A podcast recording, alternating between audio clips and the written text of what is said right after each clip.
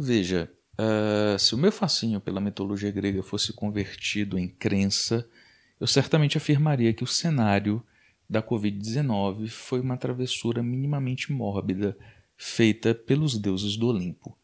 Isso porque o cenário ele coloca em xeque uma das principais características da nossa espiritualidade contemporânea, que é o fato de nós tentarmos ter o controle de todas as coisas. Nós costumamos temer aquilo que não temos o um mínimo de controle e exatamente por esse motivo nos comportamos assim.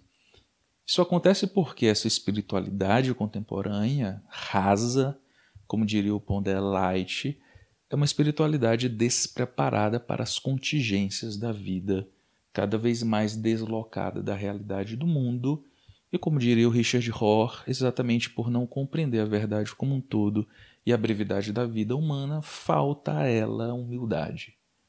O que nós vemos são indivíduos que cada vez mais surtam se o seu cotidiano sofre alguma variável diante daqueles planos que são feitos previamente, milimetricamente delimitados. Os jovens, aqueles que eu consigo observar, principalmente na academia eh, de direito, são indivíduos que carregam cada vez mais planners e celulares como se fossem as novas Bíblias isso porque eles são uma geração que foram ensinados a ter o controle da própria vida como uma espécie de fetiche, e exatamente por isso dançam de mãos dadas com ansiedade patológica, como se com ela mantivessem uma relação que orbita entre o medo e o fascínio.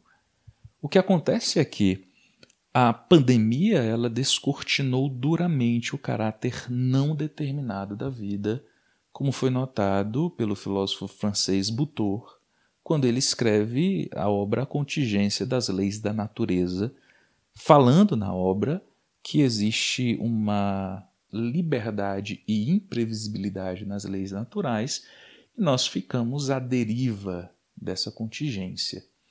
O que acontece é que nós hoje vivemos uma vida que ela está no gerúndio um tempo verbal que expressa aquilo que está sendo feito, que fala do inacabado e que não garante resultados. E nós vemos isso na prática quando observamos que não sabemos quando o isolamento será encerrado, não sabemos se ele se tornará vertical ou se irá para alguma outra variante.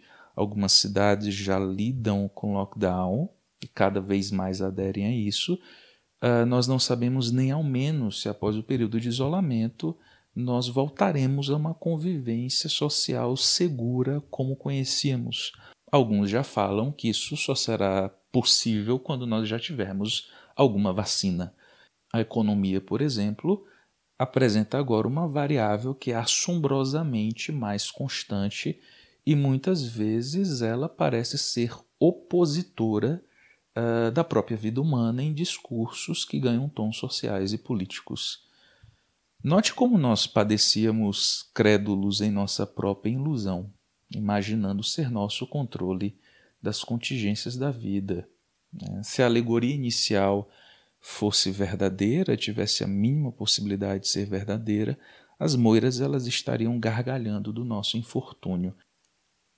Ao menos a mitologia grega é mais honesta ao deixar claro que o destino é traiçoeiro, mesmo diante do poder dos deuses. Falar de um cenário futuro, diante do contexto de inseguranças e imprevisibilidades que vivemos, talvez seja precoce e até beire a patifaria intelectual. Mas quando nos perguntamos o que a pandemia nos ensina sobre o controle da vida, certamente ela ensina que precisamos ser mais humildes.